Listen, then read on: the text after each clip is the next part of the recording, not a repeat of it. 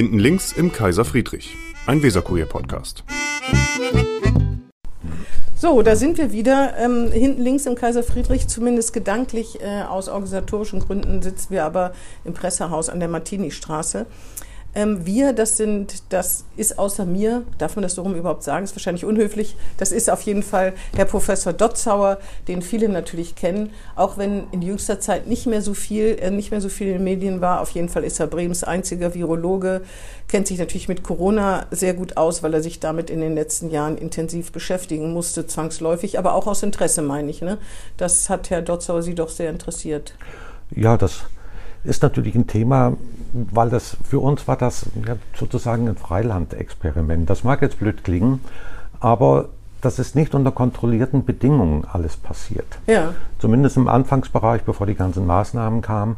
Äh, das war also kein Experiment, das vorher geplant war, das mit entsprechenden Kontrollen versehen war, so wie wir das im Labor machen, sondern es war tatsächlich, wir reden von Wildtypviren, mhm. das plötzlich aufgetreten ist und das in seinem Verhalten zu beobachten, das ist natürlich für uns hochinteressant. Hat das eigentlich zu mehr Studenten geführt? Hat sozusagen Corona dazu geführt, dass sich mehr junge Menschen dafür interessieren, vielleicht äh, diese Laufbahn einzuschlagen, sich mit Viren zu befassen?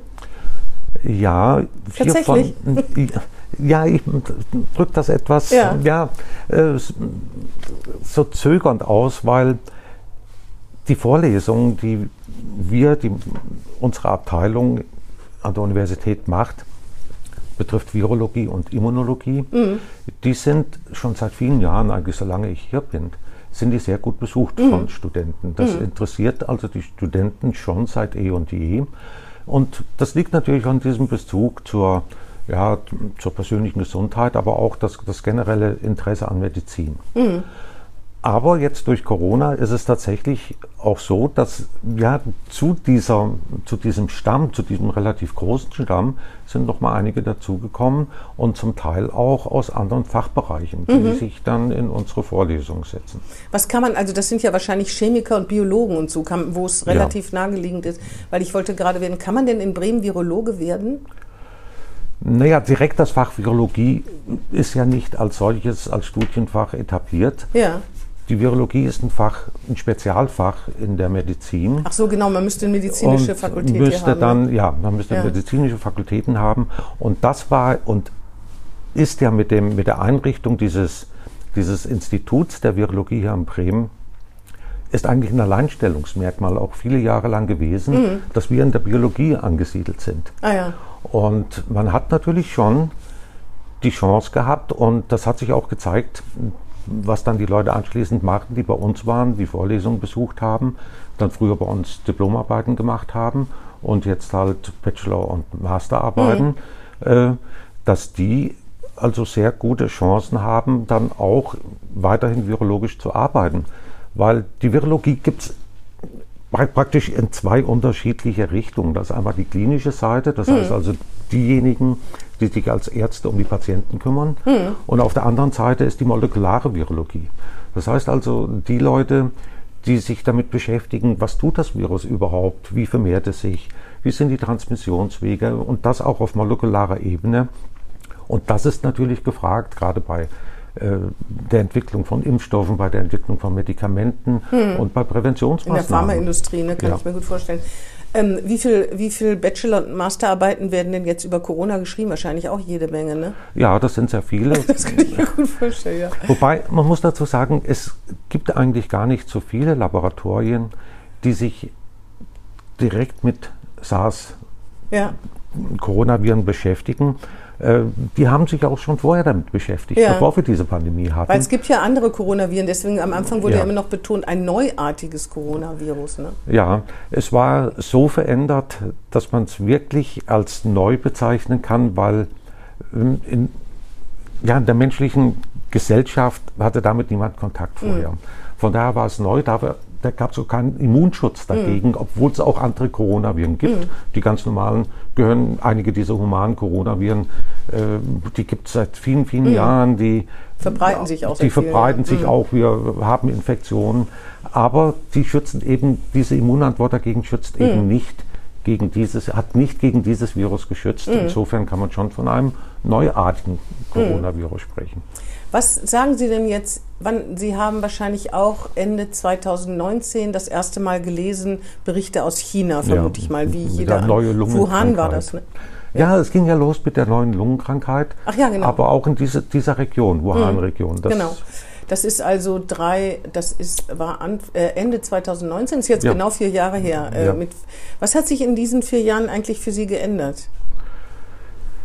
Es hat sich einiges geändert, nicht was meine Arbeit anbelangt. Das muss man dazu sagen. Ist natürlich schon ein gewisser Schwerpunkt hat sich schon auf diese SARS-CoV-2 verlegt. Äh, aber was sich verändert hat, ist, dass die Virologie war eigentlich eine kaum, ja, kaum bekanntes hm. ein Spezialfach der Medizin. Hm. Und dieses Fach ist plötzlich halt in den Mittelpunkt getreten. Und auch eine Wertschätzung, muss man auch, ja sagen. Ne? Und auch eine Wertschätzung, mhm. ja. Und man merkt, dass das also ähm, auch außerhalb unserer, ja, außerhalb des Kollegenkreises, mit der Bevölkerung, mit Bekannten, mit auch überhaupt mit, mit, mit Personen, die man vielleicht gar nicht kennt, und wenn die mitkriegen, man ist Virologe, dann kommt es automatisch zu mhm. diesem Thema. Das ist vorher natürlich nie passiert. Mhm. Sie sind ja doch ziemlich viel, waren ziemlich viel zu sehen in den Medien, ob bei Radio Bremen oder bei uns in der Bildzeitung, egal was es hier für ein Medium gibt, da sind Sie oft äh, äh, zu Wort gekommen. Sind Sie eigentlich auch auf der Straße angesprochen worden? Ich bin auf der Straße angesprochen worden, aber nicht mit Fragen, sondern tatsächlich Leute kamen und haben gesagt, hallo, ach, macht der Virologe auch hier einen Spaziergang. Also das war nicht wirklich richtige Gespräche, aber ja. diese solche Bemerkungen sind schon gekommen. Ich, ich finde das eigentlich ganz nett. Ja, wollte ich gerade sagen, ob Ihnen das äh, auf den Klick, ja. also es wird ja Nein. nicht jetzt so fanmäßig gewesen sein, aber ja. auf das, ob das einen nervt oder ob, da, ob man das ganz nett findet. Nee, das hat also nicht genervt. Ja. Also nervt nicht. Äh, jetzt ist in letzter Zeit ist es ja relativ. Ach so, wollte ich noch sagen, den Rückblick, dass der eine und der andere Rückblick sozusagen Corona-politisch. Was würden Sie heute sagen? Wie beurteilen Sie das, was in diesen Jahren, in diesen, in der heißen Phase Lockdown und so weiter passiert ist heute? Es ist natürlich einfach im Nachhinein zu sagen, das war richtig und das war falsch. Mhm. Ähm, dieses Virus hat uns kalt erwischt. Mhm. Ähm, trotz dieser, dieses Szenarios, dass es sowas wird passieren. Also Virologen hatten das ständig im Kopf und wir haben ja auch Beispiele mhm. aus der Vergangenheit, auch gar nicht so lange her. Ebola zum Beispiel? Ebola mhm. zum Beispiel, ja, oder auch die, die Ausbrüche mit dem Coronavirus vor zehn Jahren und vor mhm. 20 Jahren. Das hätte ja ganz anders ausgehen können. Mhm. Äh, das hatte aber andere Gründe, warum das nicht so war. Und äh, Insofern ist es so aus meiner Sicht, mit dem Wissen, das vorhanden war, zu diesen Zeitpunkten, wo Entscheidungen getroffen waren, worden sind, waren die richtig. Mhm. Natürlich jetzt im Nachhinein war manches, hätte man anders machen müssen. Es hätte nicht in diesem Ausmaß passieren müssen. Ich denke an diese ganzen Lockdown-Geschichten. Oder Ausgangssperren so, sogar. Ne? Ausgangssperren mhm. und so weiter. Damals, denke ich, war das die richtige Entscheidung. Heute würde man sagen, okay, das würde man etwas anders organisieren. Mhm. Ähm, mh.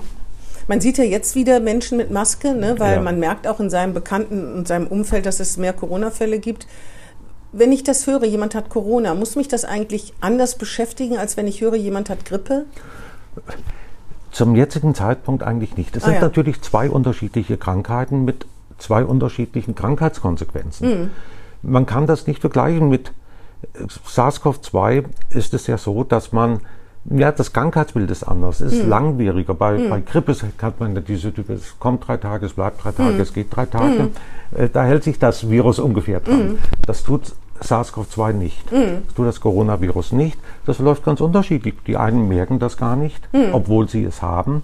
Und bei anderen sind die Symptome schon doch beträchtlich schwerer oder auch, dass bestimmte äh, Symptomatiken doch sehr lange anhalten.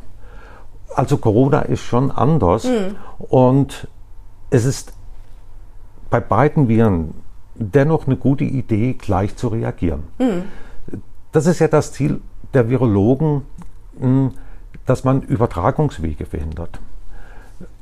Ganz einfach aus dem Grund, weil individuell unterschiedlich kann jede Infektion mit egal welchem Virus kann einmal mit sehr großem Leid verbunden sein, mhm. ja, bis hin zum möglichen Tod. Mhm. Und das trifft für diese beiden Viren zu, auch noch für andere, sodass es also, wenn jemand tatsächlich erkrankt ist, muss er immer bedenken, dass er das Virus übertragen kann mit nicht vorhersehbaren genau, Folgen, Folgen für ja, den ja. anderen. Long-Covid kann man jetzt auch noch Long bekommen. Long-Covid, ne? ja, das ist ein großes Problem, das im Moment besteht. Viele Leute haben das eben. Ja, ich meine, man kann, wenn ich mich jetzt in, äh, ja. anstecke, kann ich auch noch Long-Covid bekommen, auch wenn ich eine andere Corona-Erkrankung schon gut durchgestanden habe. Ja. Die Wahrscheinlichkeit ist wahrscheinlich nicht so hoch, aber passieren kann es schon, ne? weil, die, äh, weil die Varianten, also es gibt ja weiterhin Mutanten oder nennt man das Mutanten? ja. Also ist das eigentlich auch ein Unterschied zu Grippe, obwohl die verändert sich ja Nein, auch? Nein, die ne? Grippe verändert sich auch. Deswegen haben wir die auch zyklisch jedes Jahr verneuern. Das auch Virus, andere Impfstoffe immer, ne? ja, die werden das, angepasst. Die werden angepasst. Aber äh, Corona, das Coronavirus verändert sich das schneller irgendwie oder aggressiver? Nein, nee, es, es verändert sich eigentlich langsamer. Ah, ja. Ähm, das ist sozusagen für wir eine Lebensversicherung mhm. in die Zukunft, dass sie mutieren. Ähm, sie verändern sich und sind damit an neue Situationen angepasst, eben in uns. In mhm. den Wirten ist ja jeder Wirt ist anders, das heißt, sie treffen andere Bedingungen vor und vor allen Dingen die Abwehrsysteme, die müssen umgangen werden mhm. und deswegen verändern sich Viren. Mhm. Die müssen sich verändern, damit sie eben ja nicht von diesen Abwehrsystemen, die schon vorhanden sind, durch frühere Kontakte erkannt werden. Damit sie nicht aussterben quasi. Damit sie nicht ja. aussterben. Und Coronaviren sind aus Virologensicht relativ große Viren. Das heißt, die haben relativ großes Genom. Mhm. Äh, und bei Viren sieht man das Phänomen, je kleiner ein Virus ist, also je kleiner das Genom ist, je weniger Nukleotide da bestehen, desto stärker mutiert dieses Virus. Mhm. Das hat bestimmte Gründe, weil größere Viren wie Corona, die haben dann Probleme, wenn irgendwo Mutationen auftreten.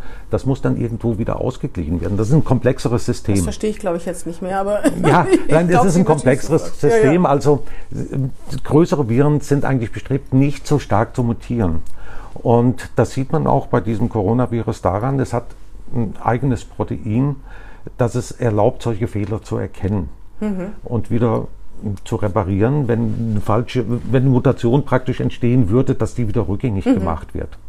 Aber natürlich, das passiert schon, gerade bei hohen Fallzahlen. Das passiert, je höher die Fallzahlen sind, desto höher ist die Wahrscheinlichkeit, dass eben Mutanten auftreten, neue Varianten, mhm. die dann wieder dem Immunsystem entkommen können. Und das würde heißen, dass die Fallzahlen wieder nach oben mhm. gehen. Das andere Phänomen bei Corona ist ja auch, dass die Immunantwort dagegen relativ schnell wieder abflacht, wieder mhm. abfällt und nicht mehr diesen starken Schutz Deswegen vermittelt. die Impfung in relativ ja. kurzen Abständen. Aber musste, also da, das frage ich, ich bin natürlich blutige Laien, ne, deswegen müssen Sie mir das alles nachsehen. Aber muss nicht ein gewisser Anteil von Menschen mit Corona infiziert sein, weil diese Herdenimmunität immer noch eine Rolle spielt? Wäre es nicht ja. falsch, wenn alle sich nicht anstecken würden? Die Herdenimmunität besteht dann tatsächlich, wenn das Virus keinen anderen empfänglichen Wirt mehr findet, weil alle anderen sozusagen geimpft sind, geimpft sind geschützt sind oder eben Corona durchstanden haben ja. und damit eine Immunantwort aufgebaut ist, sodass dann nur noch wenige infiziert werden und wenn eine Infektion stattfindet, eben auf ganz geringem Niveau, ja. dass nicht so viele Viren produziert werden. Das heißt, es ist doch wichtig, dass sich Menschen anstecken, auch wenn man es nicht bewusst machen würden, irgendwie. Um diese Herdenimmunität ja, ne? hochzuhalten. Ne? Aber das ist das Phänomen, das wir jetzt haben, wenn wir sagen, das Virus ist endemisch. Ähm, das heißt, das Virus tritt auf in relativ niedrigen Fallzahlen und dann aber zyklisch gehen die Fallzahlen wieder nach oben. So wie das jetzt. Ist ne? so wie jetzt. Ja. Und das passiert darauf, wir sind ja relativ gleichzeitig mit diesem Virus in Kontakt gekommen. Das heißt, viele haben also diese Immunität entwickelt. Die waren eine Weile geschützt vor einer starken Infektion, mhm. aber das Immunsystem kann auch tatsächlich vor einer Infektion schützen. Äh, nicht nur die Verhinderung der eines schweren Verlaufs, sondern kann auch tatsächlich schützen. Mhm. Und in dieser Phase sind dann nur wenige, die eben tatsächlich von diesem Virus befallen werden. Während dieser Zeit kommt es aber zum Abfall der Immunreaktion oder Viren verändern sich durch Mutationen. Mhm. Dann kommt es wieder zum Anziehen, weil wieder mehr Fallzahlen mhm. auftreten können. Mhm. Und das ist die Situation, die wir jetzt haben. Das heißt, also ich kann nicht sagen, ich, ist doch nicht so schlimm, wenn ich Leute anstecke, weil alle müssen ja, wir müssen ja erdenimmun werden. Das heißt, ich könnte es sagen, wenn ich mir sicher wäre, dass es keine schweren Verläufe gibt. Aber da ich das nicht weiß, wäre das schon hochriskant zu sagen, ja, wieso macht ja nichts. Ne? Deswegen ist die Impfung besser. Ja. ja. sich impfen zu lassen und nicht zu sagen, okay, äh, so wie Sie gesagt haben, eigentlich schützt das ja dadurch, Ja, dass ja, sich genau. ständig Leute anstecken, dann ist immun, das die Virusausbreitung findet nicht in dem Ausmaß statt. Nein, weil eben die Ungewissheit des Mhm. Ausgangs gegeben ist. Halten Sie das denn für richtig, dass sich nur Leute ab 60 und vulnerable Gruppen impfen lassen können? Oder sollte man das nicht eigentlich für jedermann Ja. sagen, mach's doch, wenn du freiwillig, wenn du willst? Ja, das kann ich also ganz schnell beantworten. Ja, natürlich. Und warum wird das nicht gemacht? Ist das nur eine Kosten, sind das Kostengründe oder was ist das? Die, die Empfehlungen, die auch von der STIKO ja rausgegeben werden, die konzentrieren sich auf die tatsächlich Möglichkeit des, des schweren Verlaufs oder auch des tödlichen Ausgangs und geben dafür die Empfehlungen ab. Das bedeutet natürlich, dass für diese Personengruppe oder Altersgruppe dann die Impfungen bezahlt werden. Aber nichtsdestotrotz, es ist ja nicht nur, es ist ja nicht nur eine Erkrankung der alten Leute oder der älteren Leute oder der Leute mit bestimmten Vorerkrankungen, sondern generell jede Altersgruppe ist betroffen. Und äh, der Ausgang ist ungewiss. Und wenn man mich fragen würde, was ich denn tun würde, Mhm. wenn ich noch nicht in dieser Altersgruppe wäre, äh, ich würde mich impfen lassen. Ja, diese Kosten, die ich dann selbst zu tragen habe. Genau, man muss das dann selber bezahlen. Ja, das ist ja also, das, was, was man irgendwie die, nicht so richtig Die versteht. sind es wert, Ja. die sind gut was investiert. kostet denn so eine Impfung, wissen Sie das? Ich weiß gar nicht, Ist kostet so um die wahrscheinlich so teuer. 30, 40 Ja. Euro, mehr ist das nicht. Aber das, äh, wenn man jemanden findet, der das macht, ne? Weiß ich gar nicht. Ärzte müssten es ja eigentlich machen als Privatpatient, Ja. der man ja dann ist. Wenn Ja. man geimpft werden will und geht zu seinem Arzt, da denke Ja. ich, also da gibt es keine Schwierigkeiten, dann, dass die Impfung gemacht wird. So ein bisschen, äh, ein bisschen mehr, denk, hat man das Gefühl, die Leute haben Corona einfach satt. Ne? Die wollen sich Ja. nicht mehr damit auseinandersetzen, weil sie halt noch diese Nachteile, auch in, manche Nachteile in Kauf genommen haben. Die Kinder konnten nichts oder waren nicht in der Schule oder haben keinen Abiball gefeiert oder der, die Gastronomie musste geschlossen werden. Also für manche Leute sind das ja wirklich noch unangenehme Erinnerungen im weitesten Sinne. Oder jemand in der Familie ist erkrankt oder, äh, oder ist immer noch, na gut, wenn er immer noch krank ist, dann müsste man sich ja schützen. Aber ich finde, ich habe das Gefühl, dass die Leute nichts mehr davon wissen wollen, von dem Thema. Ja, das war ja auch, die letzten vier Jahre war es ja auch ein konstantes Thema. Es war ja Mhm. ständig da. Es war ja auch mit gewaltigen Einschränkungen verbunden. Und ja, man hat schon den Eindruck, es wird einfach ausgeblendet. So nach dem Motto, dieses Virus ist, spielt eigentlich keine große Rolle mehr oder es Ist ist, gar Grippe nicht mehr da. ne? Es ist wie Ja. Grippe. Wir hatten ja gerade darüber gesprochen, ist es nicht. Mhm. Äh, aber das ist so die Einstellung, die Ja. gerade gegenüber diesem Virus vorherrscht. Und um Karl Lauterbach ist es so still geworden.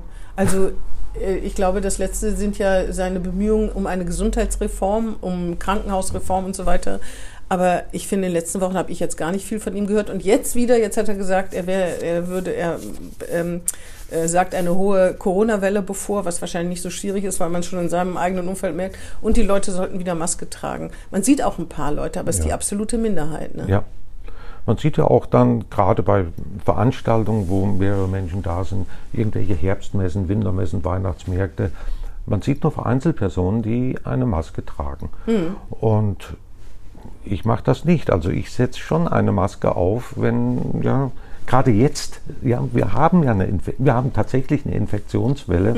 Äh, ist es nicht nur Corona, sondern sind auch andere äh, Bei Kindern auch diese RSV, äh, die RS-Viren, ne? Ja. die sich verbreiten. Ja, das sind alles Viren, die auch hier über den Atemweg übertragen werden. Und da nützen Masken schon. Mhm. Das war ja auch dieses, ja, so eine Art Paradoxon während dieser Pandemie, dass am Anfang, als es um diese Masken ging, Masken nützen nichts und äh, halten Viren nicht Ich habe ab. selber welche genäht. Ja, Da war auch noch die Qualität ja auch sehr unterschiedlich. ja, und, und jede Maske nützt was. Mhm. Natürlich jetzt die Masken, die wir haben, in Form dieser FFP2-Masken, die sind natürlich hochwirksam. Auf jeden Fall. Aber auch das wird ja noch bezweifelt. Ja. Und ich denke, das ist keine Einschränkung.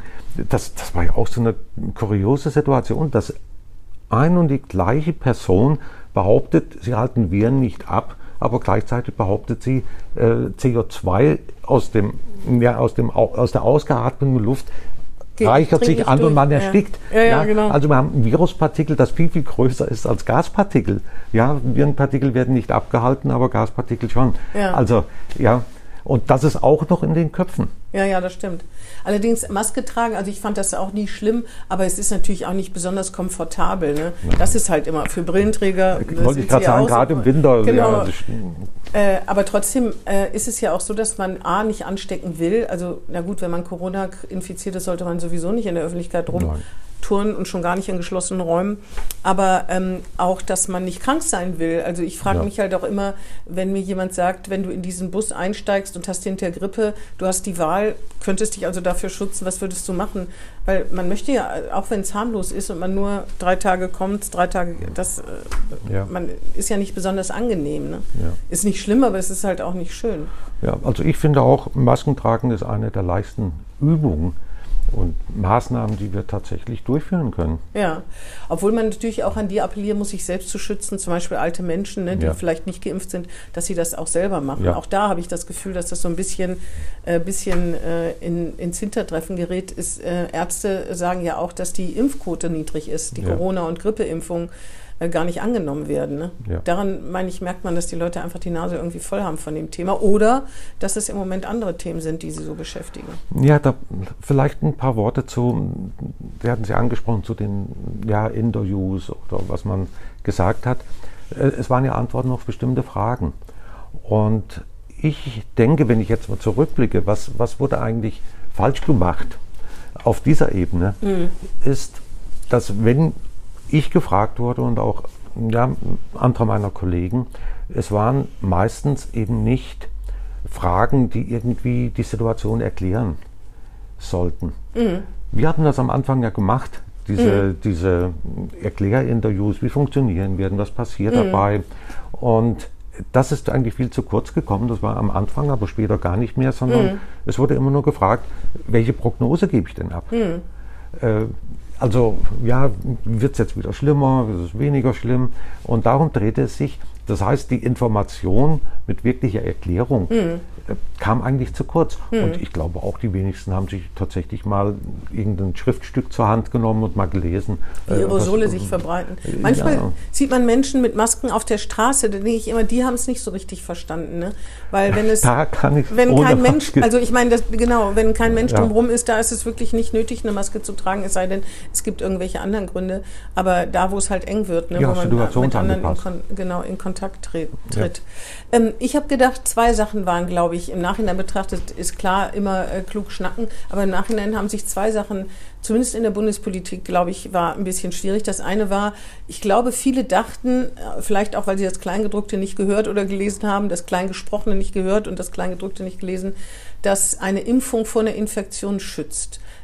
Zumindest war der Glaube am Anfang da. Ja. Und dann hat sich herausgestellt, und das haben die Corona- Impfgegner und überhaupt Corona-Leugner vielleicht äh, oder Kritiker, wie man es auch mal nennen will, für sich genutzt, dass sie gesagt haben, hier wurde versprochen, die Impfung schützt vor einer Infektion und reihenweise sind die Leute trotzdem krank, äh, dass man nicht von Anfang an betont hat, die schützt vor allen Dingen vor schweren Verläufen. Ja. Oder wusste man das am Anfang vielleicht noch gar nicht? Doch, das, Das wusste ja, man schon, dass man sich trotzdem anstecken Nein, kann. das ist die Wirkung jedes Impfstoffs. Ja, ja. mhm. Natürlich können Impfstoffe, dadurch, dass eben das Immunsystem äh, angeworfen wird und dann Antikörper vorhanden sind und andere Abwehrzellen, natürlich kann auch eine Infektion verhindert werden. Das kann so und Das so kann sein. Ah ja, passieren. genau. Aber, Aber- man kann es nicht versprechen. Aber man kann es Mhm. nicht versprechen und die hauptsächliche Wirkung ist dann die Infektion im Zaum zu halten, Mhm. dass man nicht schwere Verläufe hat. Und da haben Sie recht, das ist ist wahrscheinlich falsch rübergekommen. das ist nicht richtig rübergekommen. Äh, ich habe das auch nicht so sauber formuliert, wie das wahrscheinlich Sie meinte ich allerdings gar nicht, sondern Nein. ich meinte eher Ja, aber nein, es ist tatsächlich so, dieser Druck, der auch bei den Aussagen bestand, sich kurz zu fassen, kurz und verständlich, Mhm. Ja, ja, das, das war ja stimmt. immer ein Grundprinzip und das Ja. ist ja auch ein richtiges Grundprinzip. Und das wir wieder bei der Erklärung. Ja, ja. Eigentlich hatten wir gar nicht die Möglichkeit, das Ausführlicher zu erklären, ausführlicher ja, das zu erklären. Ja, das stimmt. Und es ist ja immer noch kompliziert, als Sie das eben mit den Genomen und so erklärt haben, da ist man als Laie, hat, merkt man schon, also ich glaube immer schon gar nicht, das hört sich ja so an, als ob Viren wahnsinnig intelligent wären. Die sind ja nicht intelligent im Sinne von, aber, aber es hört sich so an, als ob sie wahnsinnig intelligent, also schlau wären sozusagen. Äh, da kommt man ja schon nicht so richtig mit, weil Ja. das, obwohl das ja Lebewesen sind, ne, aber dass, äh, Ja. dass äh, Viren schlau sein können, indem sie sich eben anpassen oder Proteine gegen zu viel Mutation vorgehen oder so, das ist so für, den, für jemanden wie mich schon unvorstellbar. Da kommen wir schon in Bereiche, da, das kann ich immer gar nicht glauben. Also da fängt, fällt schwer, Ja. schon mitzukommen. Ne? Ja, das ist eines der Probleme, das Hm. wir tatsächlich hatten. Wir sind ja auch nicht vorbereitet gewesen, äh, vor, äh, ich nenne es mal Leiden zu, sch- Hm. irgendeine Aussage zu machen. Das heißt, wir mussten auch unsere Sprache, die wir normaler unter, untereinander Hm. pflegen, äh, haben wir natürlich reduziert. Wir hatten das Ganze einfach gemacht. Ja, sonst, sonst kommt man ja, nicht mehr und aber das Bürger. ist die Schwierigkeit, Ja, ja, genau. das Ganze zwar einfach zu machen, aber es darf dadurch nicht falsch werden. Ja. Aber Ein bisschen ungenau wird es immer, das Ungenau geht gar nicht wird's anders. dann, ja. ja. das ist bei, bei jedem, gerade bei so komplexen Themen natürlich. Und das Zweite ist, dass Impfschäden doch kleingeredet wurden eine Zeit lang. Ja. Ne? Also das ist vielleicht so, es gibt doch auch Impfschäden bei Grippeimpfungen, oder? Ja. Also es gibt wahrscheinlich bei fast jeder Impfung auch Also zu Impfschäden. sagen, es gibt keine Impfschäden, das gibt es nicht, das stimmt nicht. Hm. Es gibt Impfschäden. Die Schwierigkeit, die hier nur immer besteht, ist tatsächlich, das auch nachzuweisen. Ja. Wir sind ja Wissenschaftler. Ja. Äh, allein diese Korrelation reicht nicht. Also eine Korrelation wäre, ich lasse mich impfen und entwickle jetzt ja eine bestimmte, ein bestimmtes Symptom, eine bestimmte Krankheit. Dann liegt es nahe, das auf die Impfung zurückzuführen. Das muss aber nicht sein. Und das ist das Problem. Ja, Dieser genau. Beweis zu führen, es liegt tatsächlich an der Impfung und es wäre nicht eh passiert, auch wenn ich mich nicht hätte impfen lassen. Und bei vielen dieser Impfschäden, die beschrieben werden, handelt es sich um, um solche Schäden, die statistisch eigentlich in diesem gleichen Ausmaß tatsächlich Mhm. immer auftreten. Und da zu differenzieren, wir wissen es einfach nicht. Ja, der genau. Beweis es kann fehlt. sein, es kann aber auch nicht ist, sein. ja, Genau. Es sei denn, der Arm entzündet sich, da wo gepiekst worden ist, ist die Wahrscheinlichkeit relativ groß, dass es einen Zusammenhang gibt. Ja, aber darum geht es ja gar nicht darum- bei den. Impfschäden. Ne? Da geht es ja eher um so Sachen, die so ähnlich wie Long-Covid sind eigentlich, ne? Erschöpfungszustände und so weiter. Es gibt ja, da sind ja eine Reihe von von, äh, es sind ja sogar Klagen anhäng, anhängig, ne? und es gibt ja auch eine Reihe von Anträgen. Die meisten werden in Bremen, sind glaube ich alle bis jetzt abgelehnt worden. Das wissen Sie vielleicht besser, weil man das eben nicht nachweisen kann. Nichtsdestotrotz von Anfang an zu sagen, der Vorteil einer Impfung ist größer als der Nachteil. Es gibt Impfschäden, aber die wahrscheinlich oder die die ähm, na, die Zahlen sind so gering, dass man äh, das vielleicht in Kauf nehmen sollte. Ja. Hinterher wurde es ja ganz oft gesagt, ganz am Anfang, aber glaube ich, sind alle dahin gegangen. Und ich kann mir vorstellen, dass jemand, der sich impfen hat, impfen lassen und wurde danach krank und zumindest glaubt oder es stimmt sogar, das ist auf eine Impfung zurückzuführen, dass der natürlich, also weiß ich gar nicht, wie man hoch frustriert ist, das kann man sich natürlich vorstellen. Ne? Es ist natürlich so, auch eine Impfung ist eine Form eines Medikamentes. Es ist eine besondere Form eines Medikamentes, also nicht wie eine Tablette oder Mhm. ein besonderer Wirkstoff. Aber ein Toxikologie, äh, Toxikologieprofessor von mir hat immer gesagt, ein, ein Wirkstoff, der keine Nebenwirkungen hat, der zeigt auch keine Wirkung. Mhm. Und da ist was dran. Und das gilt auch für Impfstoffe. Ja, die, das Einzige, wo der Unterschied vielleicht ist, dass alles in unglaublicher Eile eben auch gemacht Ja. werden musste. Ne? Ja. Also da weiß ich gar nicht, inwiefern Genehmigungsverfahren verkürzt worden sind. Aber wenn man nicht unter so großem Druck und den Bildern, das muss man auch nochmal sagen, von den vielen Toten in Bologna und so gestanden hätte, Ja. dann hätte man äh, natürlich vielleicht noch länger äh, getestet an Menschen und so. Das kann ich schlecht sagen. Es wurde ja gemacht, aber es ging schon ziemlich Ja, aber gerade diese, ne? diese späteren Folgen, die dadurch entstehen können, das wurde natürlich nicht untersucht. Man Das hat ja bei dem ganzen ja, ja. Zulassungsverfahren hat man auch viele Sachen parallel gemacht, die man normalerweise nach und nach macht. Ah, ja. Dadurch kam natürlich eine Verkürzung dieser Zulassungsphase zustande. Aber nichtsdestotrotz, äh, das, es wird ja über Jahre hinweg verfolgt, äh, was passiert mit den Leuten, die geimpft werden. Treten solche Wirkungen möglicherweise auch ja, nach Wochen oder möglicherweise auch erst nach Jahren auf Nach und gibt dann zusammen, ja, gibt es einen Zusammenhang zu dieser Impfung. Das Mhm. wird getan.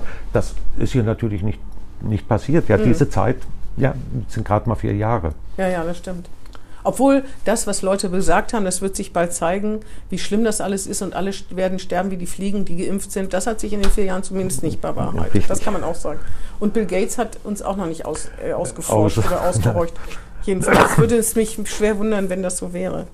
Gibt es denn Ihrerseits irgendwas, also auch wenn man im Nachhinein, äh, wenn man im Nachhinein natürlich wirklich gut schnacken kann, äh, wo Sie wirklich sagen, es wäre ein Fehler gewesen? Oder sagen Sie, das haben Sie ja vorhin schon mal Ja. gesagt, also, aber irgendwas, wo Sie dachten, na, äh, ob das jetzt so eine gute Idee ist? Zum Beispiel die Wissenschaftsgläubigkeit in einer gewissen Phase, auch wenn man das auch nachvollziehen kann. Aber zum Beispiel wurde da ja, es wurden ja, also das eine ist äh, im Übrigen auch noch, wie die Exekutive entschieden hat, ohne parlamentarische Befassung. Sie sind äh, auch, Sie sind auch Politiker, da kommen wir vielleicht nochmal Ja. kurz, also Ehrenamtlicher, kommen wir vielleicht gleich kurz nochmal drauf. Ähm, das war zum Beispiel schwierig, finde ich. Da hat man als Demokrat schon ein bisschen gezuckt, auch wenn man es nachvollziehen kann, aber Ja, es sind auch diese Phasen und diese Maßnahmen, die sind ganz schnell getroffen worden und da wurden eingespielte Wege wurden da nicht eingehalten. Die hätte man einhalten können, aber mit natürlich durchaus auch ja, schnellerem Ablauf. Aber das Ganze auszuschalten, das halte ich auch, ne? das ist schwierig, ja, das ist, äh, halte ich nicht für richtig. Und das sind solche Geschichten, ja, im Nachhinein, ja, ich hatte es ja am Anfang gesagt, wir sind kalt erwischt worden, alle. Ja, ja, das stimmt. Und es musste gehandelt werden. Die Auswirkungen waren ja deutlich. Wir haben es ja gesehen, was ist in China passiert. Es sind ja auch Leute gestorben. ja, ne? es sind massiv viele Leute die gestorben. Intensivstationen waren überbelegt. Ja, und es musste gehandelt werden und es war klar, es muss etwas passieren, damit diese Übertragungen vermindert werden und nicht mehr stattfinden. Und vor diesem Hintergrund muss man diese Maßnahmen sehen. Und wenn man sich diese Maßnahmen tatsächlich auch jetzt im Nachhinein anguckt, sind das Maßnahmen gewesen, die genau darauf abzielen. Inwieweit jetzt hier äh, zu schnell, zu stark über das Ziel auch hinausgeschossen wurde, äh, das ist sicherlich passiert. Hm. Allerdings immer aus Sorge, dass, äh, dass die Eltern von einem 16-jährigen Mädchen wie in Italien kommen und sagen, warum habt ihr zugelassen, dass mein Kind stirbt? Warum habt ihr nicht mehr gemacht? Ne? Ja. Oder noch kleinere Kinder. Kinder Ja. waren es ja weniger, aber jedenfalls auch jüngere Menschen. Und das Zweite war, ähm, äh, habe ich eben noch gedacht, die Wissenschaftsgläubigkeit sozusagen. Es wurde später darüber gesprochen, dass es bestimmte Arbeitskreise oder Krisenstäbe gab und dass da ganz bestimmte, ganz bestimmte Berufsgruppen einfach gefehlt haben. Ne?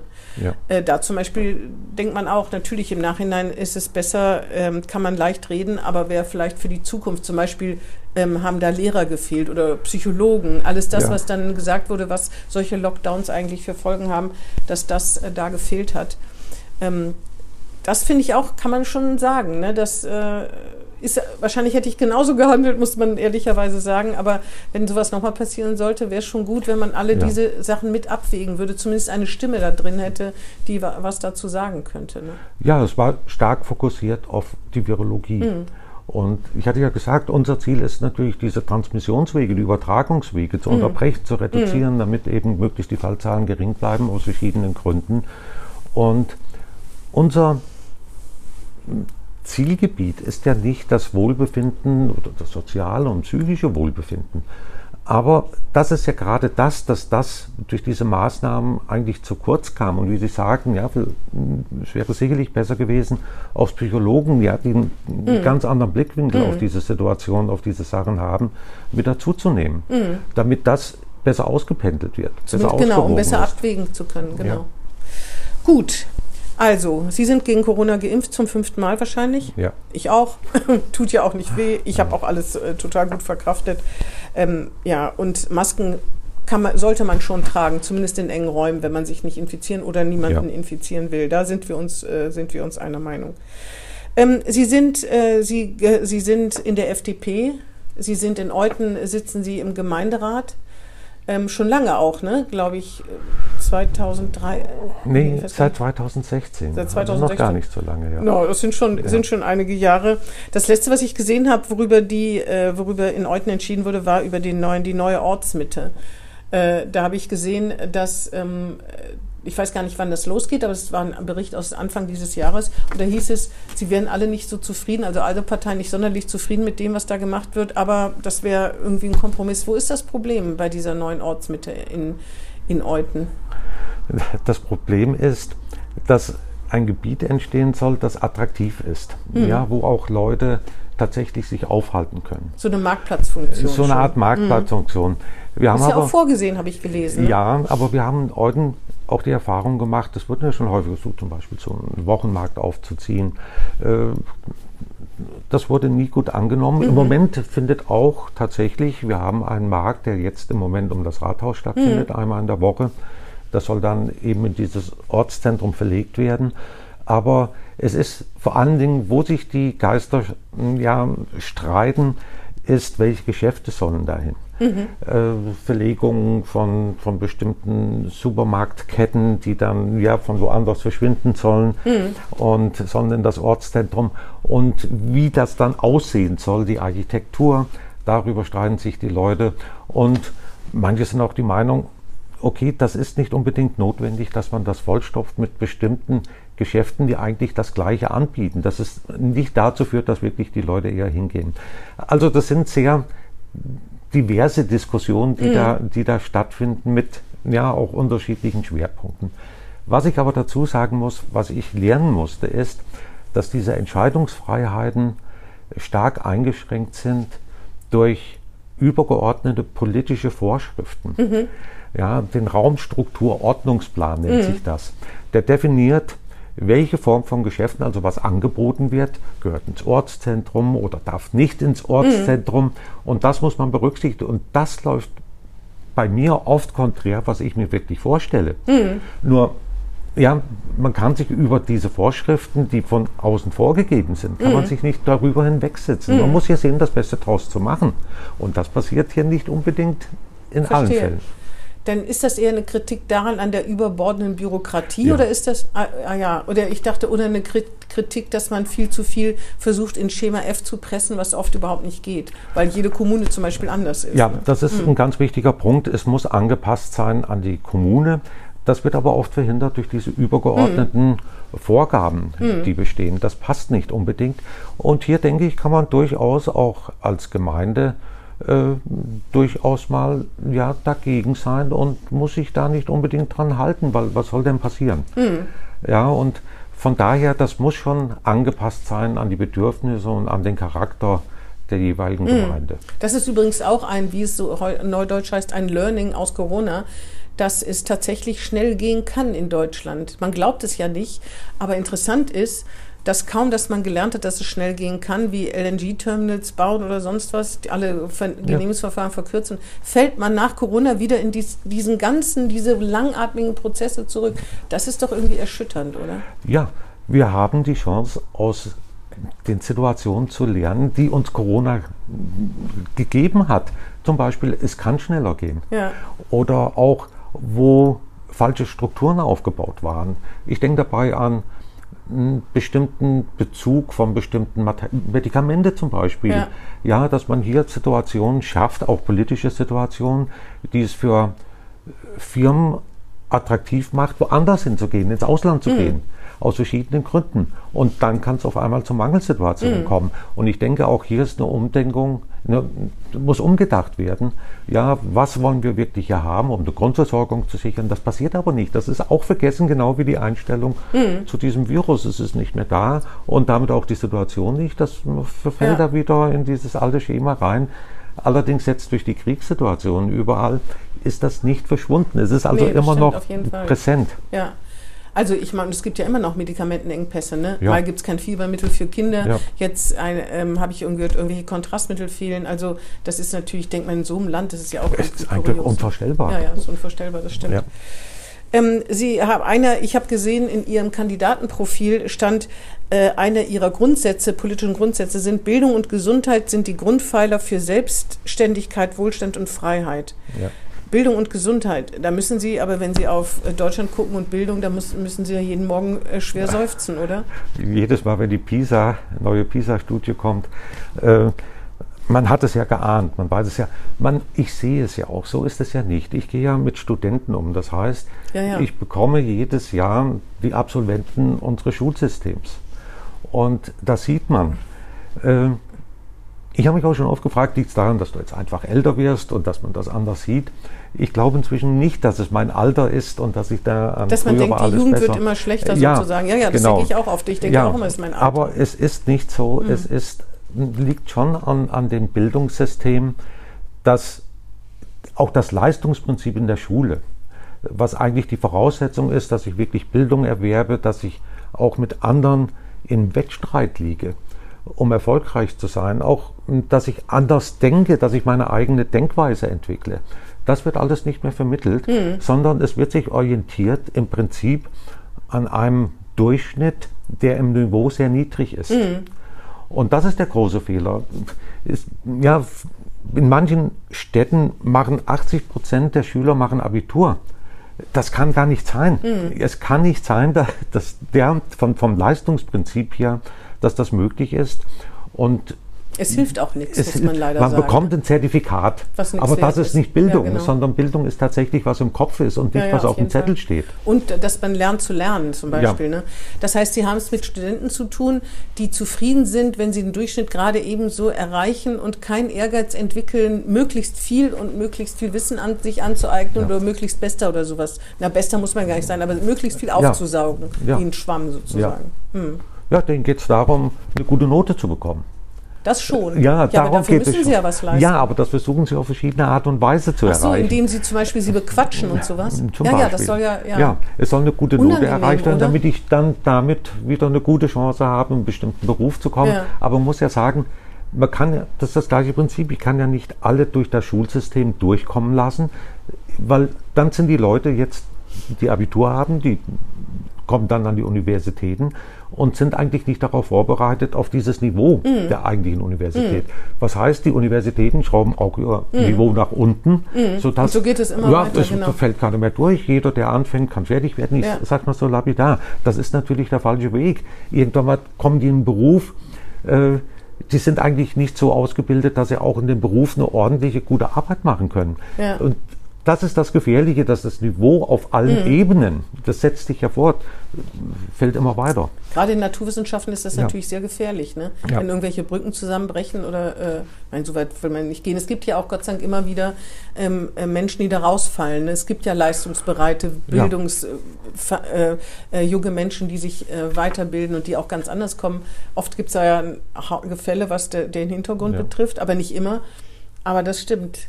Ähm, aber das muss doch für Sie extrem anstrengend sein, wenn versuchen Studenten irgendwie bessere Noten zu kriegen, auch wenn sie das nicht haben, weil sie sie überzeugen wollen davon, dass sie besser sind. Ist das nicht total nervig? Da muss man einfach seiner Linie treu bleiben und man hat bestimmte Erwartungen, die erfüllt sein müssen, um dann auch ja, diesen Beruf ordentlich und richtig ausführen zu können. Und dann kann man nicht nur Einser oder mhm. ja, diese Abstufung zwischen 1 und 2 geben, sondern man soll mhm. mal sagen, okay, das ist deutlich schlechter oder äh, das ist nichts, das ist ja. durchgefallen. Aber irgendwann hat man ja auch einen Ruf, ne? Das kennen Sie ja. doch bestimmt auch, dass bei Ihnen dann die Studenten sitzen, die wissen, der lässt sich da nicht erweichen. Ne? Bei denen ja, wird, ist Leistung gefordert. Ja, das wissen die schon man weiß auch bei anderen, da kann man dann mhm. doch eher damit rechnen. Wir hatten, ich hatte schon in dem reformierten, in der reformierten Oberstufe, da gab es einen Lehrer, der hieß, der, der hieß Punktemeier. Also da kann man sich ja, ja, vorstellen, weil man halt Punkte auch im Abitur ja. sagen, warum der diesen Namen getragen hat. Ne? Ähm, eine Frage habe ich noch, und zwar als äh, Liberaler leiden Sie nicht nur unter der Bildungspolitik wahrscheinlich, die ja nicht nur Bremen betrifft. Niedersachsen steht schon besser da, muss man sagen. Ne? Ja. Was, als was fühlen Sie sich eigentlich? Sind Sie Eutner? Nee, Sie sind eigentlich eher Eutner als Bremer, ne? Ich bin eher Eutner als ja, Bremer. Sonst würden Sie sich da ja auch nicht politisch ja. engagieren.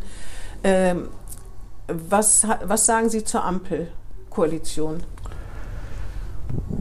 Die Situation, die sich jetzt so darstellt, ist, da ist etwas zusammen, was eigentlich nicht zusammengehört. Aber es ist tatsächlich so, Politik macht ja gerade Kompromissbereitschaft aus.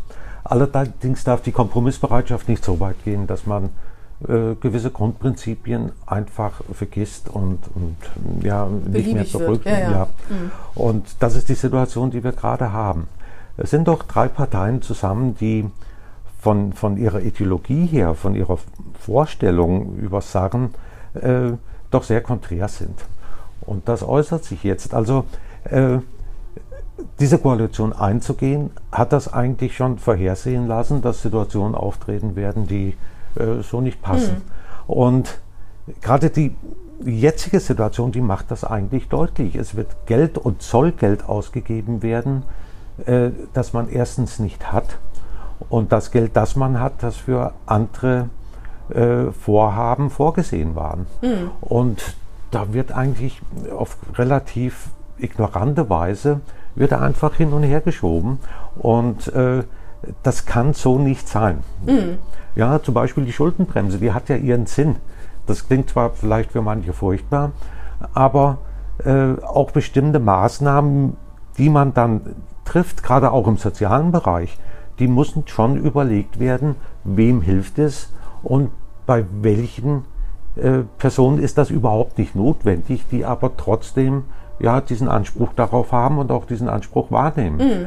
Und da denke ich, da geht es jetzt nicht nur darum, dann wirklich schnell zu sein, sondern auch präzise zu sein, dass das, was man machen möchte, auch dort ankommt, wo es tatsächlich ankommen mhm. soll. Aber die Ampel, das stimmt, das, das, ist, das sind, ähm, die passen auf den ersten Blick nicht zusammen, aber ich habe immer gedacht, das ist was Positives, weil das ausgewogener für die Bevölkerung ist.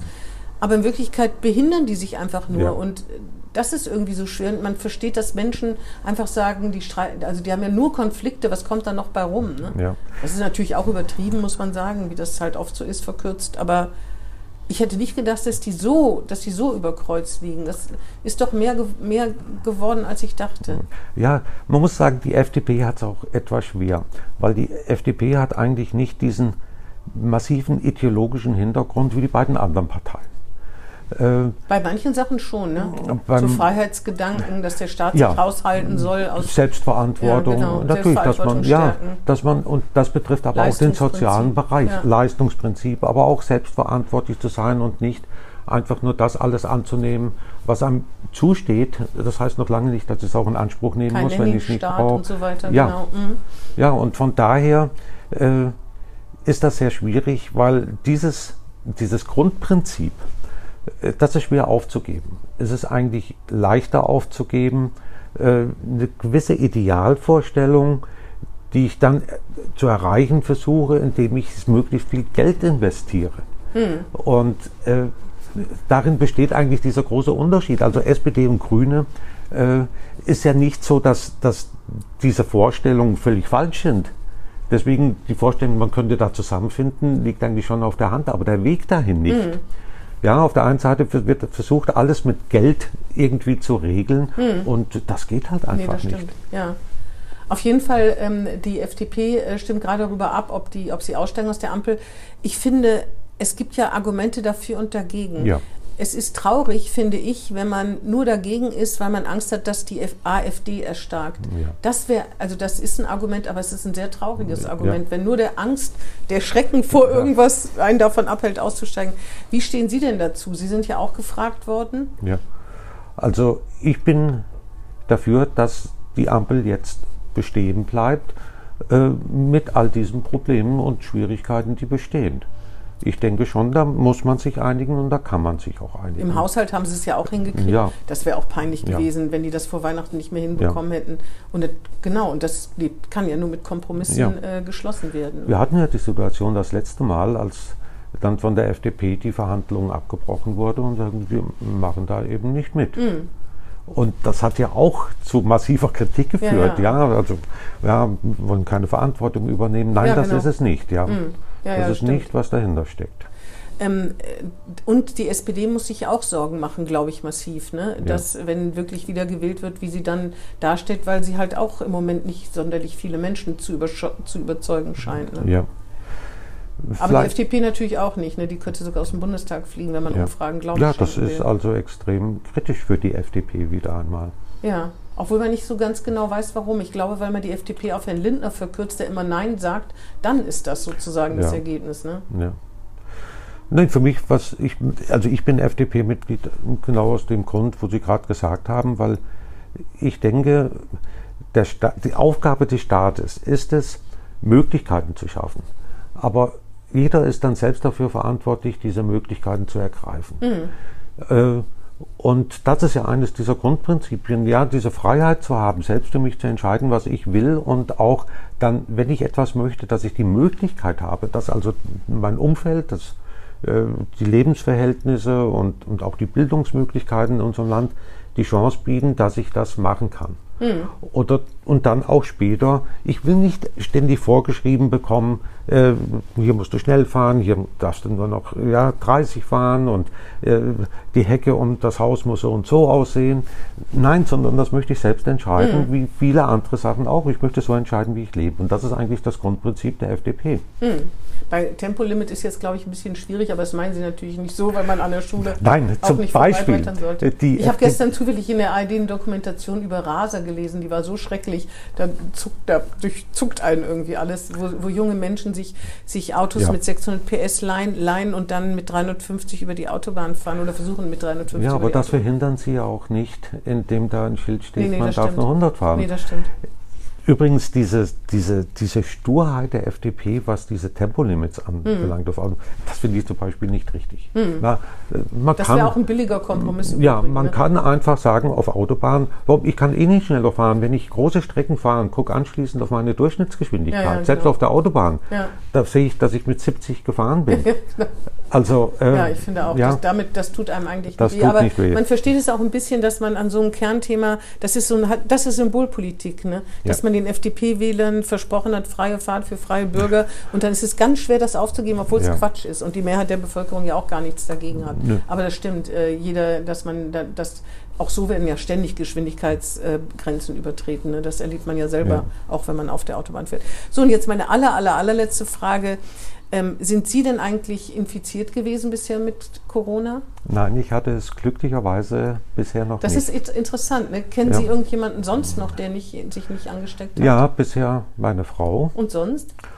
Und sonst, lassen Sie mich nachdenken. Dann wird es schon dünn, ne? Dann wird es dünn. Fällt mir jetzt spontan niemand ein. Das ist doch echt phänomenal. Ja. Es wird natürlich noch welche geben, ist ja klar. Ich ne? hatte zwischendurch auch schon, muss ich ehrlich gestehen, ja, den Verdacht, vielleicht hattest du es doch. Und, aber, aber symptomlos. Ja. ja, dass ich überhaupt keine Symptome und dann ich teste mich ja nicht jeden Tag einfach nee, nee. so.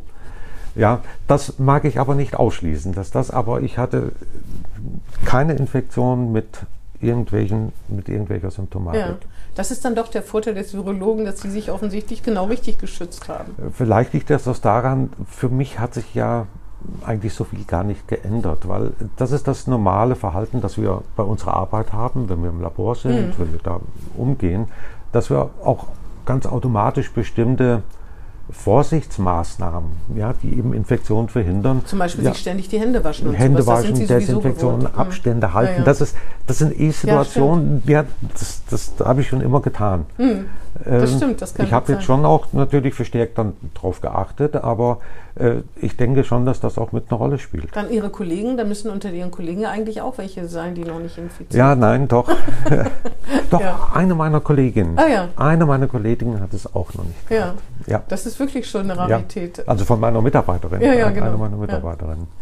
Ja, Herr Professor Dotzau, das waren meine Fragen. Schön, dass Sie mal wieder da waren. Ich glaube, Gerne. wahrscheinlich, also Corona bleibt uns ja erhalten, wie alle sagen. Ne? Ja ähm, dass man damit vorsichtig um, oder vorsichtig umgeht, damit, wenn A infiziert ist, zu Hause bleibt äh, und B, dass man äh, guckt, wenn man Symptome hat, dass man äh, sich testet und so andere nicht in Gefahr bringt. Ich glaube, da kann man bei bleiben. Ja. Ja, dann sehen wir uns vielleicht, in, äh, weiß ich nicht, zum Jubiläum wieder, wenn äh, die Corona-Infektion, wenn das in zehn Jahre rum ist, spätestens könnten wir uns nochmal zusammensetzen. Ja. Vielen Dank. Bitteschön. Das war Hinten links im Kaiser Friedrich, ein Weserkurier-Podcast.